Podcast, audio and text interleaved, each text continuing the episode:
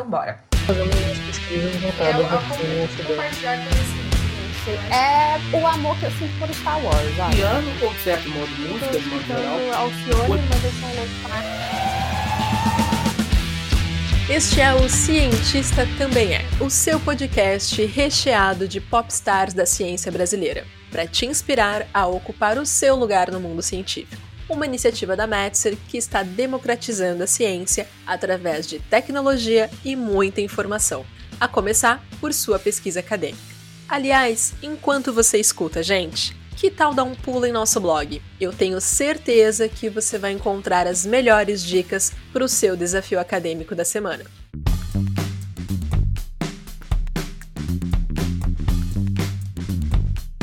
Eu sou a Dai Ternitz e, como sempre, ando muito bem acompanhada. Oi, gente, eu sou Everton Martins e hoje a gente vai ter a honra de falar com a Graziele Bagenstoss. Ela é doutora em Direito, Política e Sociedade pela Universidade Federal de Santa Catarina, mestra em Direito, Estado e Sociedade, doutoranda em Psicologia com ênfase em Psicologia Social Crítica e professora da Universidade Federal de Santa Catarina. Também é membro da Comissão de Direito Homoafetivo e Gênero da OAB de Santa Catarina. Seja muito bem-vindo, Grazi. Seja bem-vinda, Grazi! Uhul! Grazi, a gente sabe que tu tá, é, é, hoje docente aqui da UFSC, né? Uhum. Mas tu é natural de onde, assim, tipo, crescemos por aqui, nascemos por aqui? Eu sou de Joinville. Joinville. Eu sou natural de Chuville e vim pra cá em 2013, quando eu fui convocada para assumir o cargo como professora da UFSC. Então eu moro desde então. Explica por que Chuville pra galera. Então, tem uma questão geográfica, é, mas principalmente porque aí eu vou já pedir minhas escusas pelas estatísticas, mas digamos que 80% do tempo lá chove. Na época, eu e alguns amigos, a gente brincava que tinha uma nuvem em cima, uma nuvem mãe em cima de Joinville. É por conta da, da Serra do Mar e por conta da proximidade da região marítima também, que acaba favorecendo a, a umidade ali na região. Então, tem ali uma, uma descrição climática específica que favorece bastante a umidade e as chuvas. Daí por isso esse apelidinho carinhoso. Chuville, adorei. Chuville. Adorei. Ô Grazi, Oi. É, e me diz uma coisa, você tem alguns hobbies? O que, que você faz de hobby? Então, acho que daí a gente tem que traçar uma linha do tempo, um momento pré-pandêmico e um momento pandêmico, né? eu tive, é, eu tive que redescobrir aí alguns hobbies nesse momento pandêmico para conseguir sair da, da lógica de uma produtividade incessante, né? Porque o trabalho tá dentro da tua casa. Então, redescobrir música, redescobrir canto, redescobrir séries, era algo que eu tinha deixado um pouquinho de lado. É, filmes. Mas, cara, eu sou aquela pessoa que eu gosto de estudar mesmo, sabe? Então, se vocês perguntarem para mim, ah, Grazi, tu gosta de literatura? Eu vou dizer, olha, faz tempo que eu não leio uma literatura porque eu estou muito envolvida com textos que são textos acadêmicos que me fazem sentido. Então, eu cheguei num ponto, assim, de estudos enquanto cientista mesmo, em que eu consigo congregar o meu prazer em estudar com a minha ânsia de pesquisa, sabe? Então, hoje, por exemplo, sou professora do direito, mas também faço doutorado em psicologia. Então, eu gosto muito de textos que articulem essas áreas ou que falem especialmente sobre a área da psicologia. E assim, a gente pergunta sobre hobby, uhum. porque a maioria das pessoas pensa, ah, para matar tempo, o que eu faço da vida? E a pessoa traz o quê? Ciência. É assim. Essa é a vida de pesquisadora, amores. É assim Sim. que funciona. ah, é muito isso. A nerd. A nerd. Adoro. Mas é sensacional, é sensacional. Acho Sim. incrível. Ready or not, here I come, you can't hide.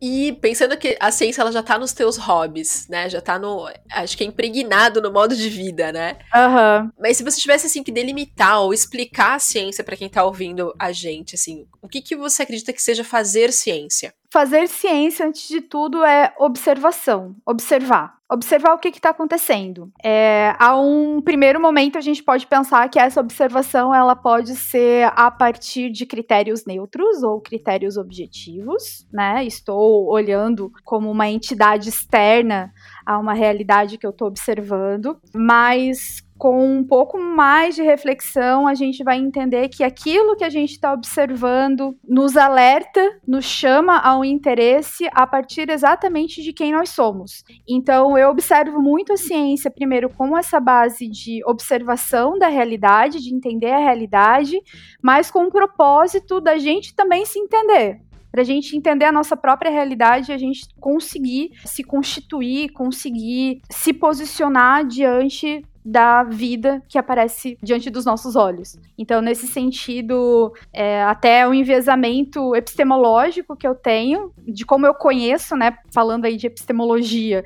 como eu conheço o mundo, como eu conheço a realidade, eu conheço o mundo a partir da minha própria existência, né, eu me coloco enquanto pesquisadora nessa observação, eu reconheço que eu tenho minhas limitações, minhas fronteiras nessas observações, mas que a partir de determinados critérios que são estabelecidos de uma forma compartilhada, coletiva, a gente pode dialogar com outras pessoas para pensar a realidade conjuntamente. Maravilhosa. Eu tô tão feliz porque essa temporada, eu acho que foi unânime até o momento dos nossos convidados e convidadas falando sobre a importância do coletivo, né? Do Sim. não fazer ciência sozinho, não fazer pesquisa uhum. sozinhos. Tô muito feliz com isso, porque é algo que a gente vê muitos relatos de, de, acadêmicos falando, né? Poxa, é tão solitário esse processo do mestrado, do doutorado, porque a gente fica lá em cima dos livros. Outros já falam que conversam com seus autores, com suas referências, né? Uhum. Mas ali no, no calor humano, no dia a dia, as pessoas expressam muito como sendo um ato solitário. Vocês estão vendo, a gente não é um ato solitário. Não. então, assim, vocês têm a escolha de fazer isso com um bocado de gente. O lance é querer fazer, querer juntar, unir forças aí para fazer a coisa acontecer. Sem dúvida, sem dúvida. Acho que a gente pensando no coletivo, a coisa funciona, né? é, Grazi, esse buscar, né, que você comentou, uhum. que faz parte da ciência, né? Ele foi um caminho natural para você? Ou ele foi uma escolha e teve alguns determinados momentos na tua vida que fez você formativo avançar para esse caminho? Eu acho que associou tanto uma questão natural de uma inquietude minha de tentar entender a realidade ao meu redor, isso desde criança. Aquele famoso porquê, eu falo para os meus alunos, para as minhas alunas, despertem ou não apaguem esse porquê que a criança tem, né, na infância de tentar entender a realidade, porque é isso que vai motivá-la a não se fechar em crenças, em pensamentos petrificados, né, e que possam castrar a vida. É isso que vai dar o movimento.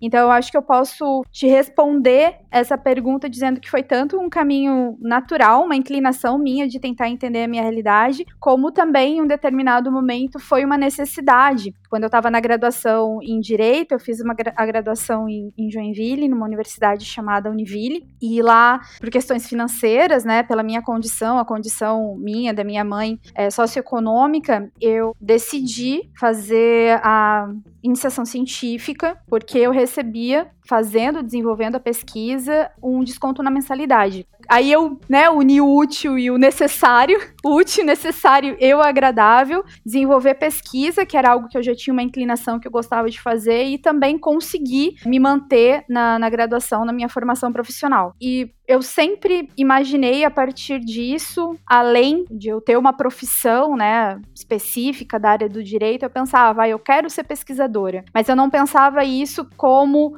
algo principal da minha vida. Chegou minha, numa época que eu pesquisei sobre a profissão de pesquisadora. Então vejam, eu já estava, digamos, em 2000, gente, pesquisando assim, tá, eu quero entender o que que faz realmente um pesquisador, como é que é a regulamentação dessa profissão, porque eu quero me sediar, eu quero me estabelecer, porque isso é importante. Dentro da área do direito, isso é importante para dar respostas a políticas públicas, para ver se isso está funcionando, enfim. E já naquela época eu já estava assim, ó, caramba, não tem uma regulamentação da atividade de pesquisa. E isso é algo que acaba enfraquecendo, e hoje a gente vê o nosso contexto, né, o contexto de pesquisa, como infelizmente está bem desfacelado no nosso cenário brasileiro, é, no sentido de incentivo estatal, governamental, e como isso também chega nas nossas universidades, muitas vezes provocando ansiedade, depressão nas pessoas que trabalham com pesquisa, né. Então, eu posso dizer, né, disso, é que eu já tinha esse caminho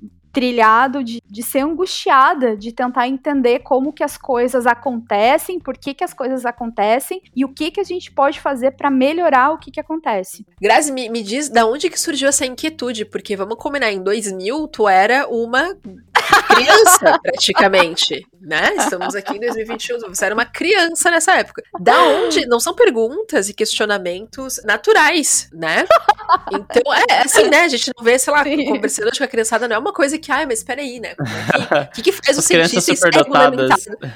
Aí a gente já vê que o negócio é diferente, tá vendo, gente? Vocês estão ouvindo aí? É, é diferente, babado, é outra coisa. Mas, tem alguma coisa que deu estalo, que deu start, de você pensar, poxa, mas preciso de respostas. Tem uma profissão que trabalha trazendo respostas? Ai, eu sempre falo que eu entrei pelo direito procurando respostas, cara. Sempre falo isso. Bom, vamos localizar aqui, né? Em 2000, eu tava com 17 anos, tava ingressando na tá universidade. Tá Criança, ingressando na universidade. E assim, não sei em que medida a gente pode colocar como natural ou não. Lá vem a Grazi aqui fazendo os questionamentos sobre os termos utilizados, né? Maravilhoso. Mas... Mas por conta da minha configuração familiar mesmo, de eu não compreender determinadas situações, eu fui criada pela minha mãe, né? Eu comentei sobre a condição socioeconômica em que a gente viveu quando eu estava na graduação e tal. Fui criada pela minha mãe, é, o meu pai tem uma outra família, não tive uma proximidade com meu pai, nem com a minha família também. E dentre outras questões, né, familiares específicas desse ambiente materno, eu queria entender como é que as coisas aconteciam, as relações sociais aconteciam. Então, desde muito cedo, aos 9, 10 anos, eu via minha mãe, vi minha mãe enfrentando a questão de processo, né, por conta de pensão alimentícia. Eu não entendia que essas coisas aconteciam. Paralelamente a isso, eu estudava numa escola pública em que eu, ali eu também percebia algumas questões bastante complicadas, como, por exemplo, exigência de contribuir entre aspas, contribuição espontânea para uma associação de pais e professores. E essa contribuição espontânea, ela era sempre cobrada, ou seja, não era espontânea. E eu percebia que os meus colegas na, na sala de aula, eles se sentiam muito constrangidos, porque a pessoa que cobrava isso periodicamente, ela fazia esse constrangimento. Como que você aqui não tem dinheiro para contribuir? Imagina, fazendo isso com criança. Nossa. Então eu já eu ficava muito cabreiraça com isso já desde de cedo, né, desde aquela idade ali, e eu pensava, gente, tem que fazer alguma coisa.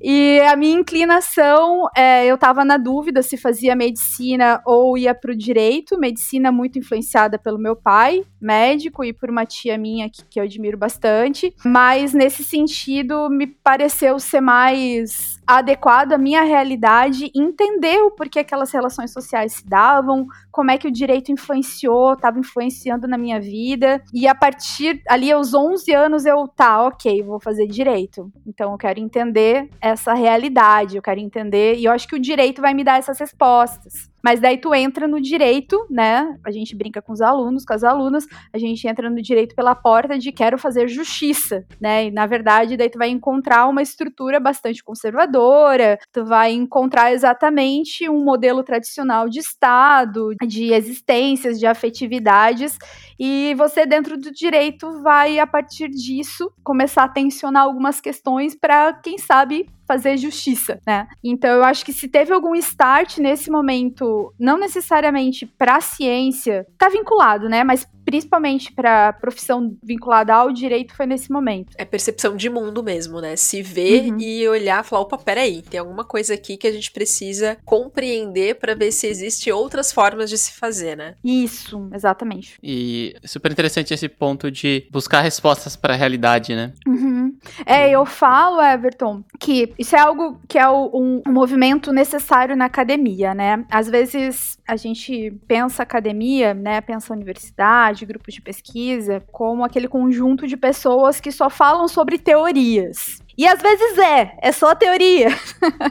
Mas essas teorias, elas não têm um fim em si mesma. Elas têm um objetivo, elas têm uma finalidade, que é nos dar instrumentos para a gente pensar a realidade. Então, dependendo da minha posição, do meu sentido de vida, eu vou ter uma aproximação, uma compreensão melhor da vida a partir de uma determinada teoria. Uma outra pessoa vai ter um, um entendimento melhor a partir de uma terceira teoria. Então, nesse sentido, a teoria ela também é instrumental, ela não é um fim em si mesma, né? Eu acho que a gente não pode perder de vista, né, ao fazer ciência, do que está em jogo. O que está em jogo é a própria vida. E o que, que a gente articula diante disso e para o que, que a gente dá prioridade. Sem dúvida, sem dúvida. Dentro desses pontos que você trouxe, assim, como possíveis motivos, né, de se fazer ciência, de se continuar indo atrás de respostas, o que, que te move, assim, o que, que faz você avançar e, digamos, levantar da cama todos os dias? Pausa para respiração. Difícil. Foi fundo, hein, Everton? Meu Deus. É, essa é. Ninguém falou que seria fácil.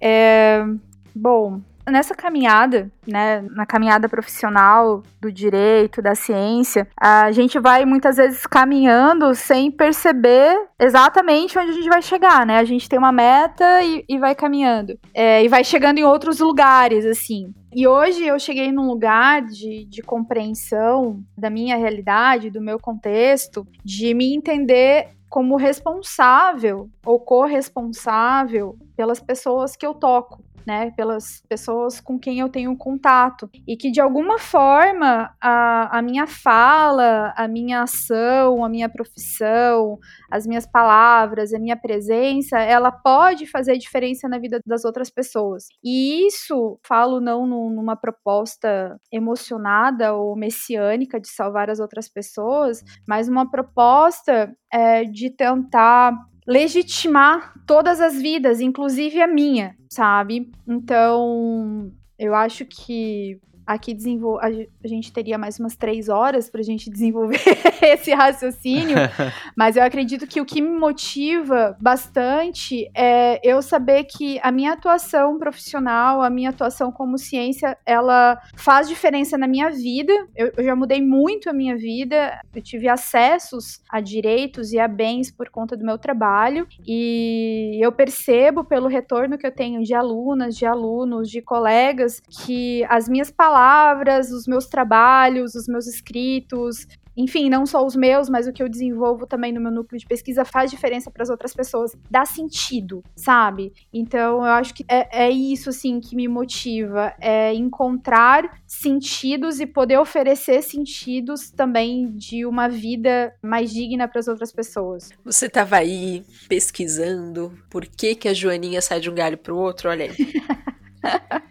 tá aí, ó, isso, e isso vai ser o sentido da vida de alguém. Exatamente.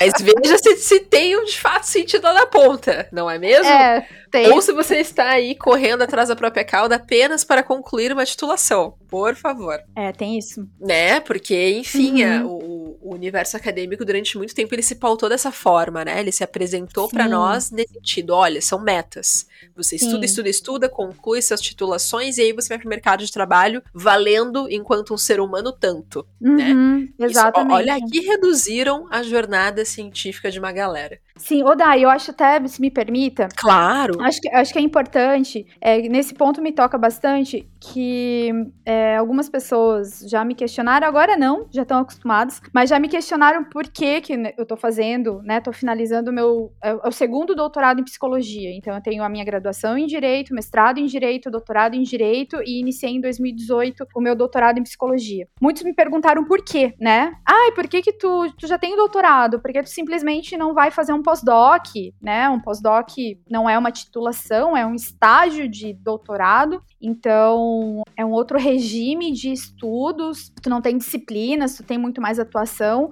E o meu objetivo, né, nesse sentido de trabalhar uh, o segundo doutorado em psicologia, foi entender esse campo da psicologia, principalmente do direito, um campo bastante promissor e bastante consolidado já no que se refere a estudos de gênero, teorias e estudos feministas e perspectivas, né, antidiscriminatórias muito avante muito além do que a gente tem no direito. Então, eu me debrucei, né? Eu pensei, quando eu estava fazendo o processo seletivo, vou fazer isto, porque eu preciso aprender né, de outros professores, de outras mestras, de outros mestres, o que eles já têm estudando no campo deles, que veja, daí é o diálogo, né, o diálogo das áreas, para que eu possa trazer esse conteúdo também, que a gente está pensando as vidas, que a gente está pensando ética, a gente está pensando contextos políticos para o direito. Então, é, nesse sentido, né, a, a, o meu estudo da psicologia é também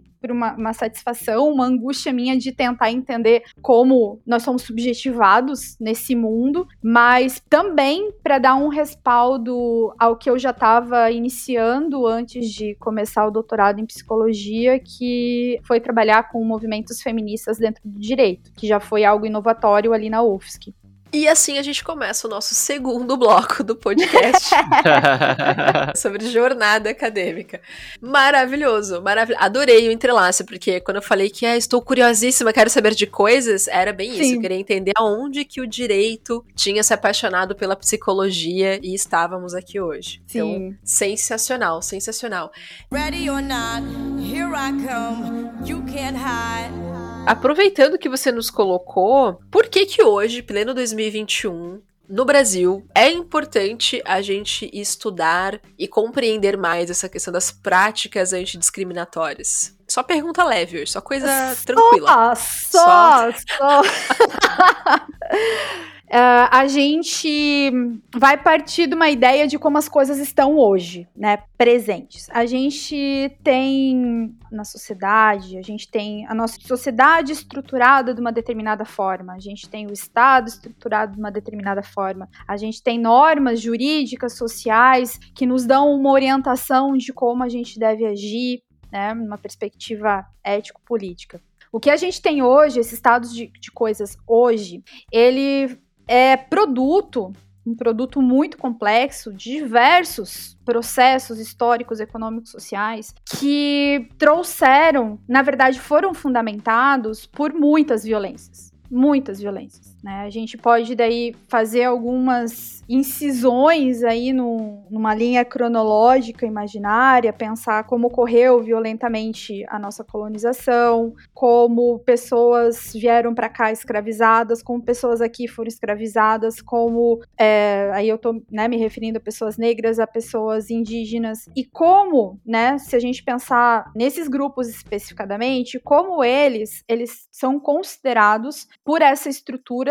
estão numa posição, na verdade, nessa estrutura é, hierarquicamente inferior. E por quê, né? A gente vai aí encontrar uma, uma série de fatores e a, uma das principais é por conta de uma lógica hegemônica que se tem que determinados corpos ou determinadas vidas são mais vivíveis, importam mais do que as outras. Esse processo complexo, histórico, social de violência que a gente tem no nosso passado, é necessário ser objeto da nossa observação, porque ele causa efeitos, ele tem efeitos, produz efeitos hoje, nos traz consequências e atualiza constantemente aquelas violências que os respaldaram. Então, a importância da gente olhar para essas práticas é exatamente da gente reconhecer como que a gente chegou até aqui, mas principalmente pensar nos efeitos que essas práticas produzem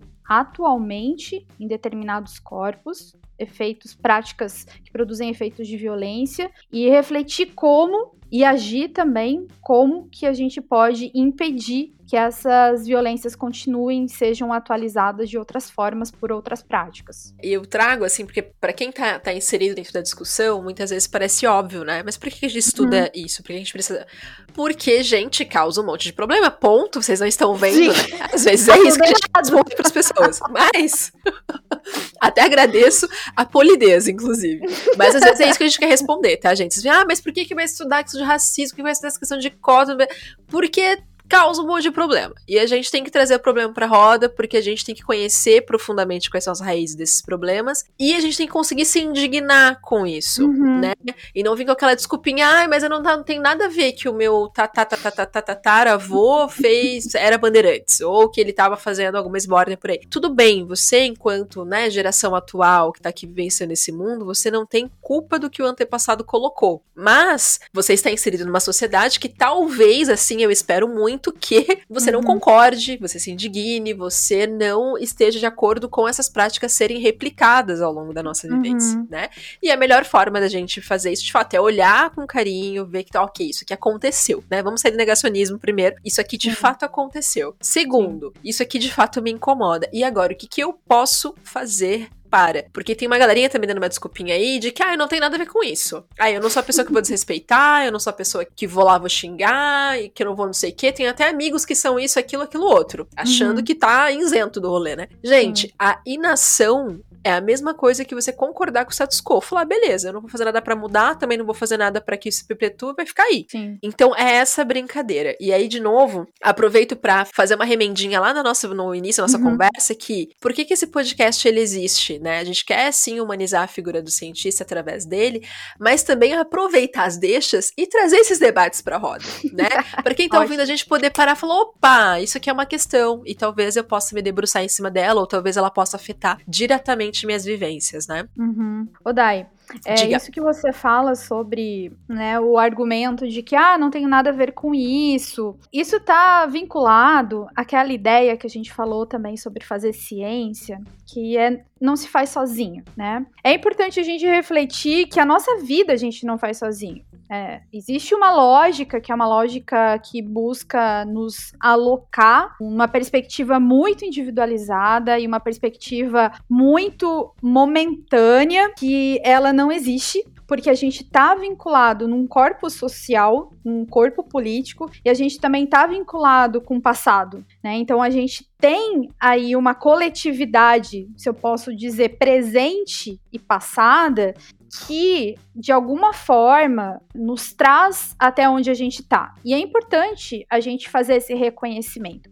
É, tem alguns autores que trabalham, além da, da diversidade enquanto uma condição humana, trabalham também a nossa dependência dos outros enquanto uma condição humana. É, autores vão, vão trabalhar com a ideia de vulnerabilidade ou precariedade e como nós somos vulneráveis nesse sentido de que isoladamente a gente não dá conta de nada. A gente precisa de uma rede de apoio, a gente precisa de uma rede de apoio que se refira à questão econômica, à questão infraestrutural, à questão comunicativa, à questão científica. A gente vive a partir das outras pessoas e a gente também se reconhece a partir do outro. Então não é só uma questão prática necessariamente colocando assim do dia a dia, mas é uma questão da gente se entender enquanto ser humano mesmo, né? Ah, essa necessidade do outro, dele me reconhecer para que eu me sinta pertencente num determinado espaço e a partir daí, enfim, eu possa exercer minhas funções ou viver minha vida naquele determinado ambiente. Mas esse é um movimento bastante importante de reflexão de que a gente não tá sozinho, né? A gente tá num coletivo,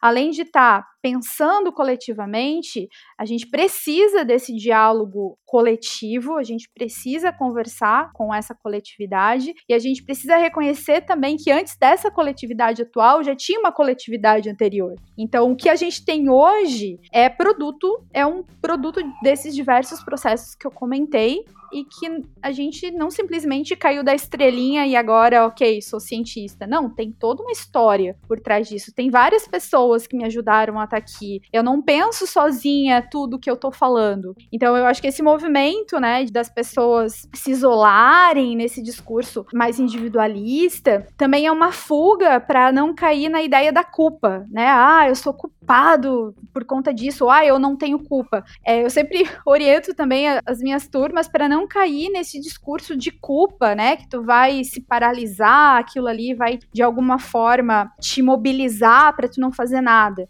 Eu faço sempre a sugestão de trocar a culpa pela responsabilidade. Ok, eu tive determinados acessos, eu tive privilégios e agora eu ocupo uma determinada posição. Ok, eu consciente dessa coletividade, desses processos históricos, o que, que eu posso fazer? Daí é o pensar coletivo, aí é o pensar nas vidas que eu tô tocando, é pensar as vidas que eu tô afetando, porque como você mesmo falou, eu tô agindo de alguma forma. Se eu agir nesse discurso detergente, que é o discurso neutro, eu vou estar tá agindo de alguma forma inclinada para alguma direção. Então é importante nessa ação ter a consciência de qual é o direcionamento que você está agindo, que você está tendo quando você age, quando você trabalha, enfim, quando você toca as outras pessoas. Então, trocar culpa por responsabilidade. Isso muda uma chavezinha e muda toda a forma da gente perceber a vida. Sem dúvida, né? E como a gente precisa e deve ter um papel ativo sobre o nosso caminhar, né?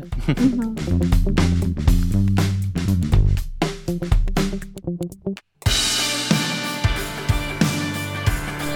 E aí, tá gostando do conteúdo desse episódio? Então, eu vou passar rapidinho aqui para deixar um recado para vocês. Se você está aí sofrendo com seu trabalho acadêmico, está com dificuldade para terminar seu TCC ou para desenvolver aquela pesquisa, então o Metzer é a plataforma ideal para você, pois nele é certeza que você vai desenvolver todos os seus trabalhos já formatados nas normas científicas. Todos aqueles detalhes chatos como citações, equações, referências, tudo isso é feito de forma automática no Metzer e você pode fazer e desenvolver nele todos os tipos de trabalho acadêmico. Já são mais de 450 mil estudantes de 1.500 universidades de 14 países que utilizam o Metzer. Então, aproveite Aproveite agora, faça um teste gratuito de 7 dias ou use o cupom podcast que você vai ganhar um desconto exclusivo. Bom, por aqui eu encerro e agora volta pro conteúdo. Um abraço.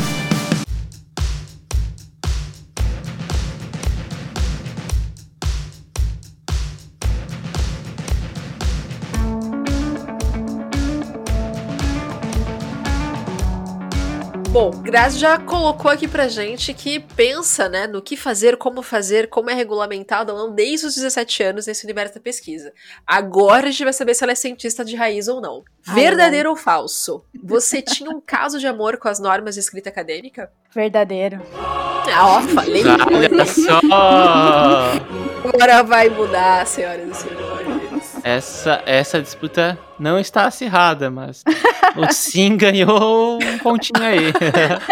Depois de vários e vários episódios perdendo pontos. é bem isso, é bem isso. Antes da próxima, Grazi, eu queria saber: é, a gente falou aí do encontro do direito com a psicologia. Uhum. E onde é que entra a questão de gênero nessa conversa toda? Vamos lá, pensando a realidade novamente. Quando eu ingressei na universidade em 2013, eu entrei lecionando, ministrando aula num, num, modelo que a gente entende que é um modelo tradicional, em que a gente vai ter algumas perspectivas reflexivas sobre o direito, mas aquilo é o que tem. A partir de 2014, quando eu comecei a ter mais proximidade com, com os alunos, né, eles já me reconheciam, enfim, como professora da universidade, e também pela minha própria forma de me relacionar com as minhas alunas, com os meus alunos, algumas delas vinham até mim e relatavam determinadas circunstâncias discriminatórias, violentas, e eu, gente, mas o que que tá acontecendo aqui? A gente tá no curso de direito, tá dando tudo errado. E em 2015, né, eu observando essas questões e principalmente uma mobilização que os alunos fizeram em que eles penduraram cartazes com falas discriminatórias que os professores tinham feito em sala de aula. Eu pensei assim, algo precisa ser feito nisso daqui e percebendo que muitas dessas falas eram direcionadas às mulheres de uma forma bastante pejorativa, misógina, eu pensei, bom, vamos estudar direito das mulheres. Então, em 2016, eu instituí um projeto de pesquisa e extensão que se chamou Direito das Mulheres, que gerou, né, teve como produto final uma pesquisa, um livro do grupo de pesquisadores que estavam junto comigo, que se chama Direito das Mulheres. Mas ali a gente percebeu que falar sobre direito das mulheres era muito pouco diante da realidade que aparecia pra gente. Explico. Quando a gente fala sobre direito das das mulheres, ou o direito como um todo, a gente está olhando para as normas jurídicas, a gente está pensando em como o Estado estabelece essas orientações de conduta. E a minha preocupação naquele momento era ir além disso. A minha preocupação deixou de ser as normas e passou a ser as vidas. Então, eu refletindo sobre isso, pensei, não dá mais para a gente falar sobre direito das mulheres. É necessário a gente pegar essa articulação, esse tensionamento que existe do direito com a vida e refletir sobre essa contraposição. Então, a partir de 2017, daí eu comecei uma outra linha de direcionamento de estudos que se denomina Direito e Feminismos, e a partir disso eu comecei a articular o que que o ordenamento jurídico estabelece para as vidas, né? Colocando assim de uma, uma maneira bem ampla, e o que as mulheres, a partir do movimento feminista, falam sobre o direito. Falam que protege muito pouco, a maior parte, né, a, as vozes dos feministas vão dizer que o direito produz mais violências do que protege. E daí vai, vai vir a, a, denúncia de quais vidas que o direito acaba protegendo, né, quais vidas acabam sendo privilegiadas por conta da, da estrutura jurídica. Enfim, a partir disso, então, engrena um, um, grande debate né, de tensionamento entre normas e esse movimento social que são os feminismos. E até então eu não tinha enfrentado detidamente a temática gênero, né? Porque é, é, uma categoria bastante plurima. Diversas autoras, diversos autores é, trazem noções diferentes do que é gênero. E eu comecei a trabalhar isso mais a partir de 2019, quando eu comecei a pesquisar sobre feminismos lésbicos, sobre a comunidade LGBT+, enfim, a compreender que está tudo conectado. Então, disso né? É, em 2018, como eu comentei, eu tive a minha, a, o meu ingresso no curso de, de, psicologia da UFSC, e a partir de lá, diálogos com as professoras, com as minhas colegas, percebi o quanto de riqueza além que existe né? E, e, como a vida pode ser considerada e como ela pode ser respeitada, e desde então eu venho fazendo essa comunicação entre as áreas. E é muito mais uma comunicação da psicologia enquanto um espaço em que se busca o respeito pela vida para com o direito, de uma forma a forçar o direito a respeitar a vida, né? Não é muito o direito para a psicologia, é muito mais da psicologia para o direito. Arrasane. Ready or not, here I come, you can't hide. Eu queria conhecer um pouquinho, porque eu acredito que esse seja, faça parte do seu objeto de, de pesquisa, Grazi. Eu, na verdade, queria saber o que, que Lilith tem para nos dizer. Então, vamos lá. Lilith não está mais entre nós, isso é importante ser considerado. Ah. É, sim, sim, sim.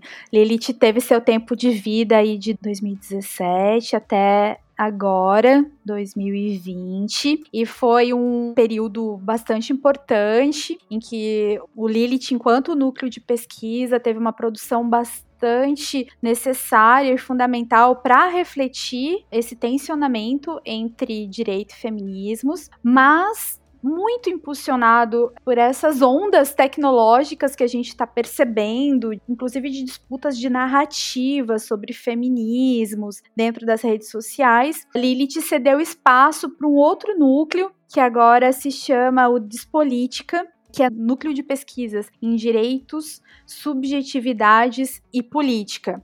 E o objetivo daí desse núcleo, né, agradecendo com bastante reverência o Lilith, é não focar somente em direito e feminismos, mas perceber como os feminismos dentro dessa arena de disputa de narrativas vai se estabelecendo a partir dessas práticas, né? Principalmente de dentro do direito.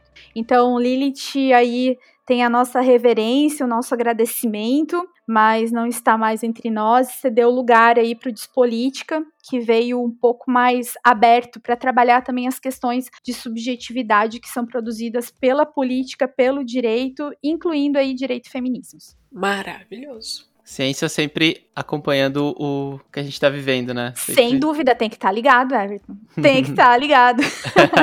Ready or not, here I come, you can't hide.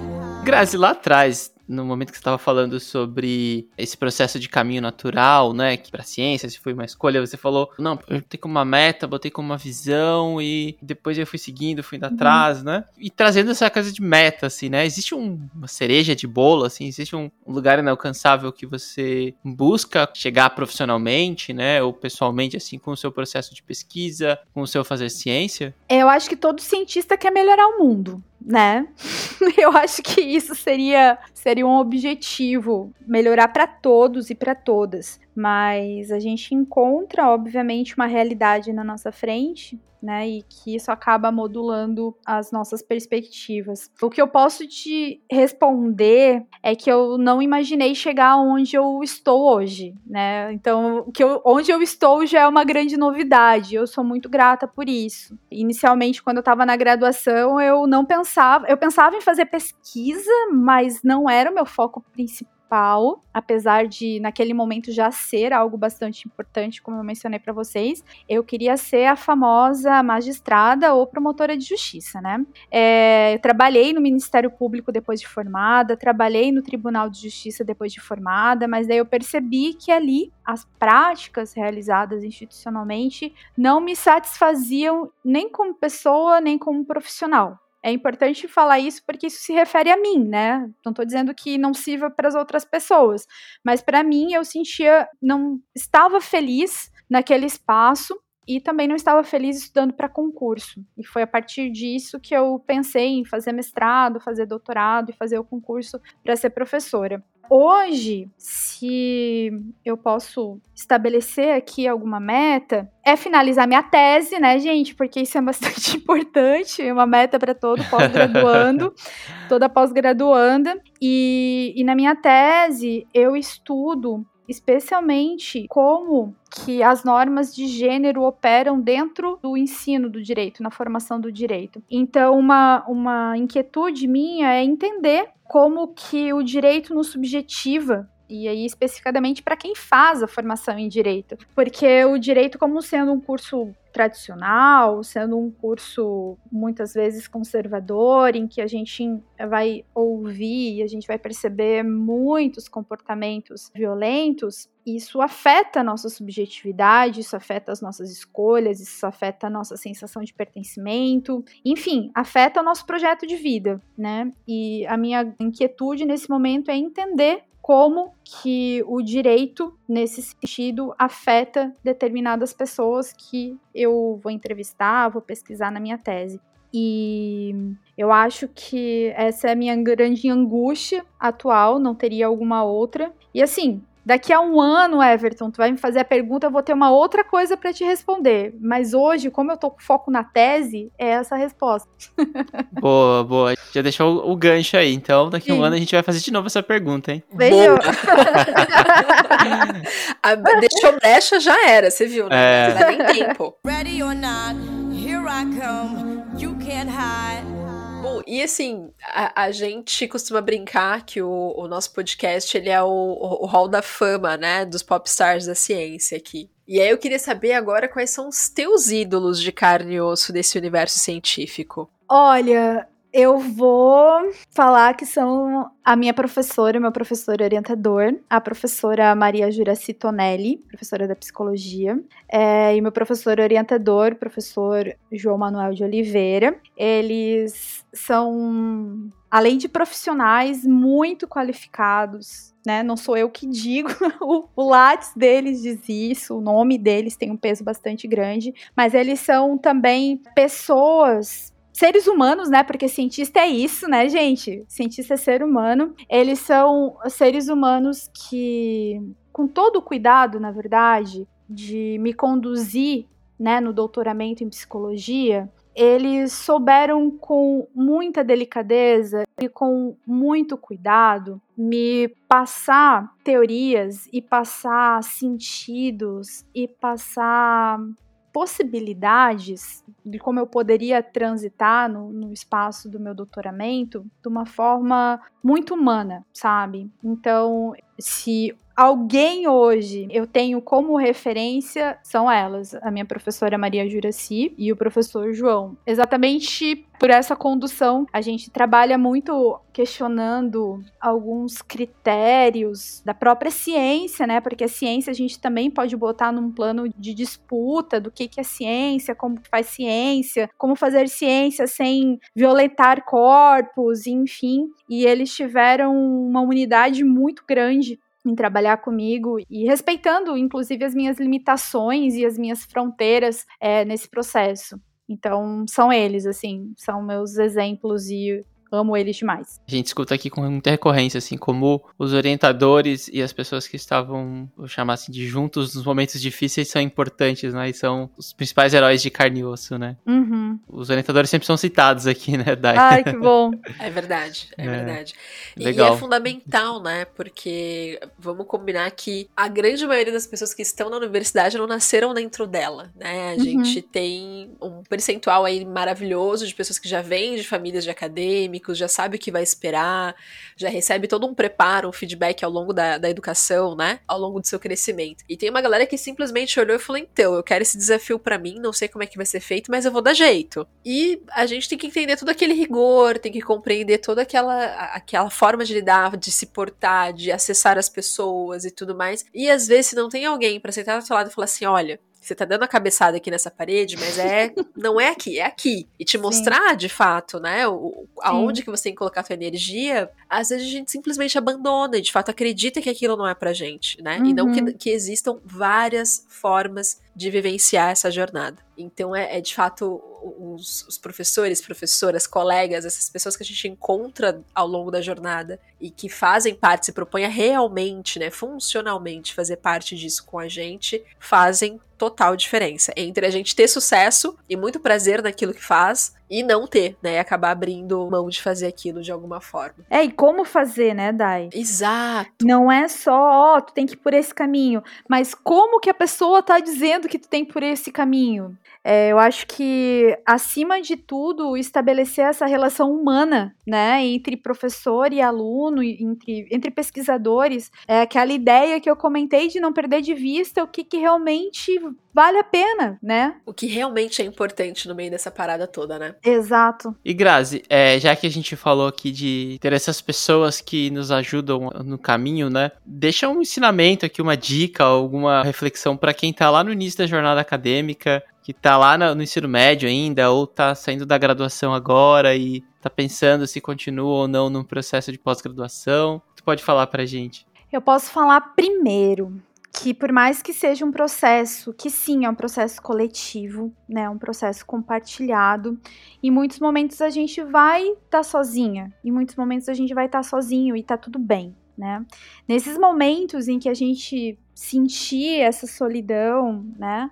Não desiste. Eu acho que um dos ensinamentos que eu tive nessa caminhada aí de várias pesquisas é que todas as pessoas podem duvidar de você, menos você. Então, eu acho que esse é um primeiro ensinamento. É, o outro é algo que é, vocês mesmos comentaram, que é saber para que, que serve um processo seletivo, por exemplo, de mestrado né? Saber para que serve um processo seletivo de doutorado. Muitas pessoas acham muito bonito o título, né, de mestre, de doutor, mas não entendem muitas vezes quais são as ações que envolvem todo esse processo de titulação. E tá tudo bem não ser mestre, tá tudo bem não ser doutor, e tá tudo bem seguir qualquer profissão, qualquer carreira. Eu acho que é importante a pessoa despertar nela, descobrir nela qual é o desejo real né, de trabalho, de profissão dela. Mas especialmente para o cientista, ele saber qual é o caminho, ler bastante os editais. A gente, ai, gente, a gente tem aí, ó, eu ouço umas coisas, meu Deus, sobre mentoria acadêmica que vocês não fazem, tá? Isso eu tenho certeza. Mas Ufa. É... porque eu conheço, né? Mas é como fazer algumas orientações um pouco generalizantes, né, de como são os processos seletivos e fazer algumas, algumas indicações que acabam não sendo compatíveis com os processos seletivos. Isso acaba complicando muito mais a vida do candidato do que facilitando. Então, a pessoa precisa realmente, antes de buscar criar e construir uma caminhada de sonhos, saber realmente para que, que serve aquele caminho, né? Aquela porta profissional que ela pretende atravessar. Eu acho que é, é a segunda pesquisadora que nos coloca isso aqui, de conhecer a jornada antes de começar a trilhar ela, né? O professor Alfredo esteve aqui e falou a mesma coisa pra gente. Conheçam, conheçam o que vocês pretendem fazer, conversem com profissionais, vão atrás, porque é aí que você vai ter real noção do para que, que você está se preparando lá na outra ponta, né? Exatamente.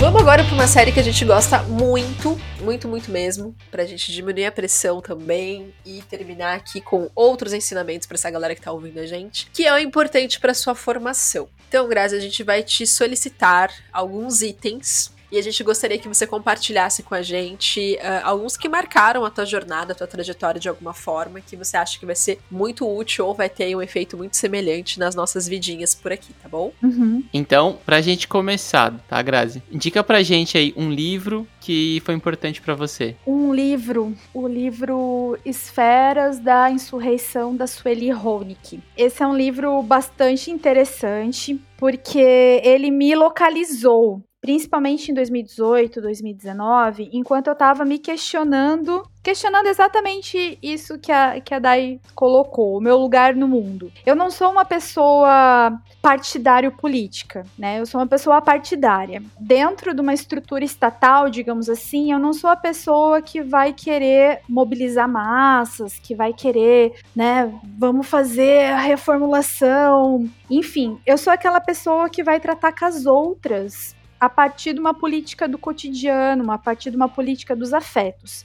E nesse livro, a Sueli Honig, ela traz essa diferença de que existe uma macropolítica, que é por onde a gente transita, por onde a estrutura está colocada, é, por onde os processos institucionais acontecem, e existe uma micropolítica, que é onde acontecem relações, potências, desejos, afetos, em que a vida pode acontecer e que a partir disso a gente pode pensar modificar uma macro política, né, a estrutura maior. Então esse livro me fez muito sentido a partir disso, né, em, me alocar e me entender, ok, eu não faço parte, né, não tenho uma inclinação, não sirvo para trabalhar numa macro política, mas eu sirvo bem para trabalhar numa micro política e isso me satisfaz. Tá, meu bem. É isso. Nossa, eu, eu, até peguei que a capa do livro também é linda, né? É linda. A pessoa, é a linda. pessoa fugindo do, do roteiro, mas é super É que a pessoa vai entrar, não adianta. Começou a falar né, de micropolítica, relações entre pessoas. Peraí, deixa eu dar uma olhada. É... Importante, já anotamos aqui. E pra, pra gente pensar agora, naquele momento assim que a gente tá mais contemplativo, querendo estar tá, tá mais passivo no, no acesso ao conhecimento, indica pra gente um filme, um seriado, um documentário, alguma coisa que a gente possa assistir por aí. Cara, eu vou indicar Amarelo, que é o documentário do Emicida. Eu não sinto que eu vim, eu sinto que eu voltei. E que de alguma forma, meus sonhos e minhas lutas começaram muito tempo antes da minha chegada. Gente, é visualização obrigatória para os meus alunos de hermenêutica e de ética, tá? Então, esse documentário, além de ser, né, um documentário que vai percorrer uma narrativa da existência do homicida, do trabalho dele, não é só isso ele faz um resgate necessário, responsável, histórico da nossa história. E ele vai articular isso de uma maneira muito competente, pensando a nossa estrutura social, sabe? E vai vincular muitas questões relacionadas ao direito. Então, por conta disso, é um documentário, não vou falar mais nada, mas é um documentário muito lindo e muito necessário. Para mim, é realmente uma, uma bibliografia obrigatória. É lindo demais, né? Uhum. E é o tipo de documentário que, assim, quem não está num bom dia, emocionalmente falando, deixa para outro dia. Tem que tá, tem que estar tá equilibrado naquele dia para acessar, porque tem muita coisa que faz a gente questionar se a gente também não tá se omitindo, sabe? De alguns debates que são colocados ali. Sim. Então é legal ir com um senso crítico equilibrado para não não passar na conta, né? E querer revolucionar ou não, né? Ou querer revolucionar o mundo depois que o documentário acabar. Daí a gente une todo mundo, né, Dai? A gente É, daí une é. todo mundo. Exatamente. A gente chama todo mundo pra roda e vamos ser felizes junto. Sim. É sensacional. De fato, é uma indicação, assim, maravilhosa. Eu acho que é legal também, acho que isso é uma nota sobre o Amarelo, é que ele é uma obra muito maior, né? Não é só documentário, tem o disco e tem outras produções também. Acho que vale a pena consumir tudo. Verdade. E Grazi, qual que é a sua comida favorita? Ai, gente. Vai ser a pergunta mais difícil, Everton. Como assim, Brasil? Vai ser sim, vai ser sim. Ai, eu adoro batata frita. Olha aí. Olha aí. A Não gente é tem a primeira também. Eu acho que foi a. Foi a, foi a, a Isabela? Eu acho que foi a Isabela É, que soltou acho- essa também, não foi? Ou a Roberta, eu não lembro. Teve mais gente que falou sobre. É, tem uma galera batata frita tá aí como a preferida daqui a pouco, ó. É que a gente pensa assim, ah, o que eu prefiro, né? Será que é pro meu organismo? Daí Oh. tem, todos esses questionamentos assim, o que que meu organismo prefere pra ele conseguir digerir melhor? Não, mas eu gosto mesmo de uma batata frita com alecrim, assim fritinho também, com maionese verde, gente, só Mas, sucesso. meu Deus do céu, mas já é o prato completo. Assim. Ah, é com certeza, frita. né? É, Com é a batata certeza. frita. Maravilhosa, maravilhosa. E é muito bom como funciona a cabeça de pesquisadoras, né? Porque assim, o que, que você mais gosta de comer? Não, peraí. Hoje é quarta-feira. Ah, minha melhor digestão será se eu comer. Não. Os jovens que estão ouvindo a gente já bate ali, ó, no estômago na hora. Fala, peraí, o que, que tem no iFood aqui? É, é é isso aqui que eu quero. É assim, gente. Ai, maravilhoso, adorei. E ah, sem ser amarelo agora, porque, né, falamos do documentário, já meio que subentende-se que de fato é um som incrível do, do Emicida, no caso. Mas fala pra gente aí uma trilha sonora, um artista, uma banda, enfim, alguém assim que a gente tem muito que ouvir. Ó, o podcast que eu gosto, eu ouvia bastante, até, até meados do ano passado, eu vira casacas. Agora o cientista também é, tá, gente? Esse é o favorito agora da Graça, ela É, já me já contou tá nos aqui. bastidores. Já tá aqui. Ah, gente, Fudis, por favor, ouçam. Ready or not, here I come. You can't hide. Gonna find Eu comecei a ouvir um rockzinho dos anos 90 pra localizar minha memória naquela época. Uma época mais tranquila e que as coisas eram um tanto quanto mais estáveis, talvez a partir da minha percepção. É... Link Park. Link Park fez muita diferença na minha vida na graduação. As músicas de lá já estavam me preparando para agora, para este momento. Fato. É, é muito atual, né? Inclusive. Muito, muito, muito.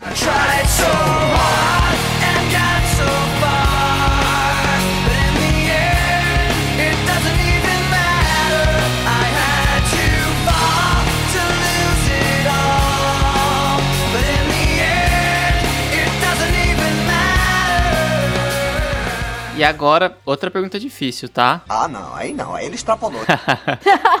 Qual que é o seu lugar preferido no mundo? É na minha casa. É na minha casa. Se pudesse fazer um recorte, assim, levar ela na bagagem pra qualquer lugar do mundo, seria ela, é isso. Seria ela, seria ela. Porque eu consegui estabelecer com segurança minha moradia a partir de dezembro do ano passado. Então, eu tô com 37 anos, foram 37 anos aí tentando entender o mundo e tentando entender a realidade, é, questionando também qual era o meu espaço no mundo. E a partir do momento que eu consegui estabelecer a minha moradia, consegui estabelecer a, a minha casa e entender os meus espaços de pertencimento, os meus cheiros, os meus gostos, é, eu consegui me ver melhor.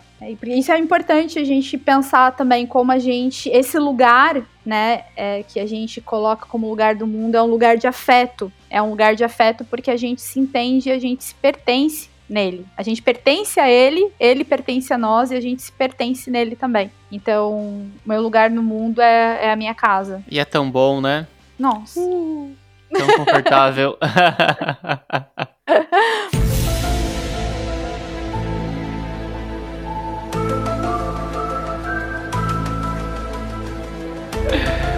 Agora, eu vou fazer uma outra pergunta polêmica, tá? Uhum. Conta pra gente aqui qual que é a anticiência, pseudociência, teoria da conspiração mais absurda que você já ouviu.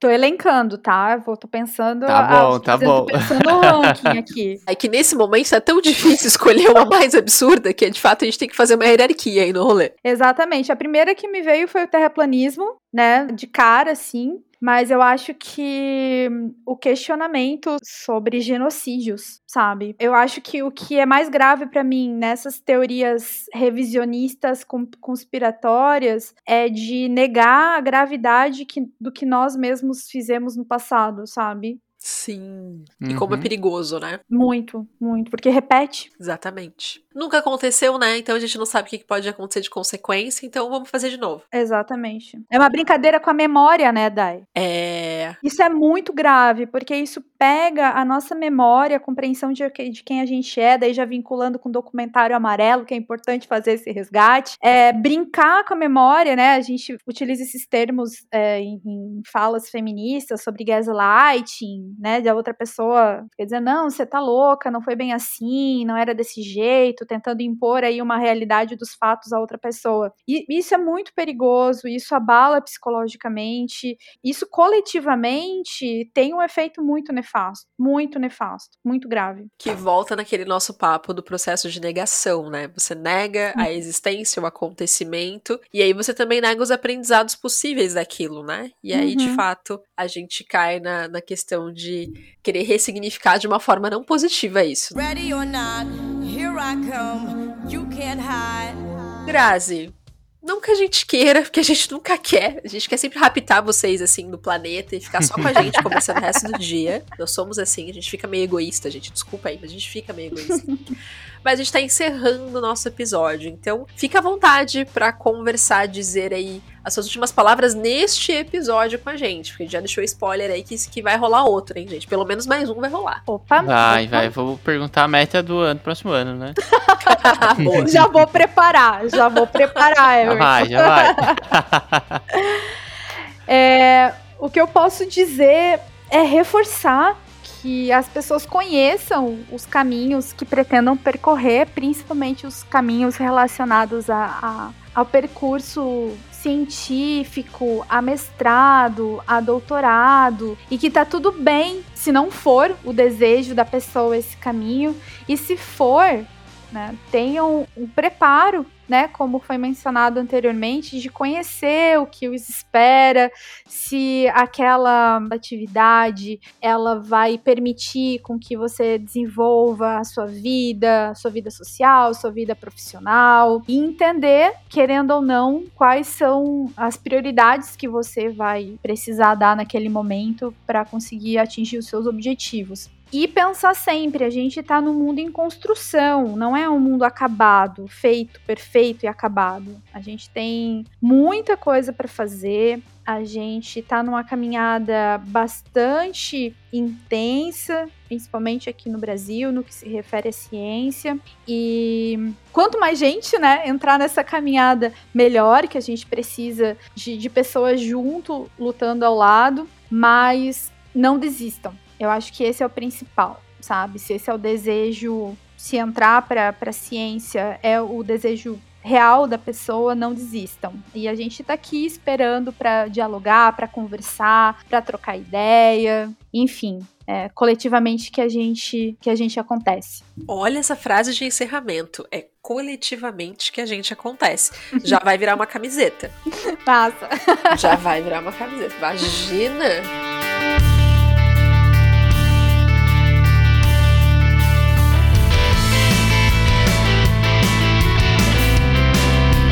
Bom, amores, nesse clima maravilhoso, delicioso, de muito questionamento, muitos ensinamentos aí, que a gente vai encerrando esse episódio aqui no Cientista Também É, com a Grazi. Grazi, eu vou ter que pedir para você falar o seu sobrenome, porque a gente já fez alguns testes aqui e não deu certo. Tudo bem, meu sobrenome se pronuncia Bagenstos. Maravilhoso. E se a gente quiser dar uma stalkeada, saber mais sobre os seus projetos, sobre o que você está produzindo e comunicando aí nesse universo da ciência, como que a gente te encontra? Vocês me encontram pelo meu Lattes, obviamente, mas nas redes sociais eu tô no Instagram com o profa.grazi, sendo Grazi G-R-A-Z-Y. Eu tô também no, no Facebook. E por enquanto, né, gente, como a doutoranda em fase de finalização, de volta nesse assunto, eu tô um pouquinho fora do radar. Mas tem alguma produção minha já colocada no academia.edu também. Só buscar pelo nome e vocês acham minhas, minhas produções por lá também. Boa! Sem desculpas, sem desculpas para conhecer mais, hein? Sem desculpas. tá tudo na internet. Bom, pessoal, nós aqui da Metzer, através do Cientista Também É, queremos continuar proporcionando esses bate-papos deliciosos e muito construtivos por aqui. Por isso, comente, compartilhe, indique, stalkeie, enfim.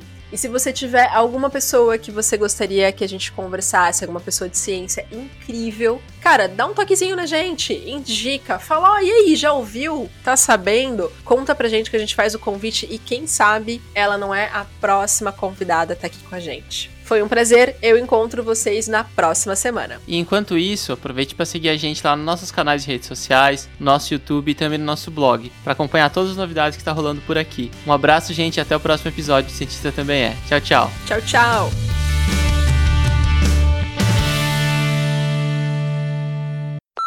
E o que, que a gente pode fazer para melhorar o que, que acontece? Vai. O que, que eu tava fazendo? Adivinhem o que, que eu tava fazendo. eu tô com o microfone fechado. Porque é essa realidade, não é mesmo? Créditos, eu créditos um para o final. Terrível, gente. Mas vai, agora vai, agora vai. Este podcast foi editado por Dente de Leão.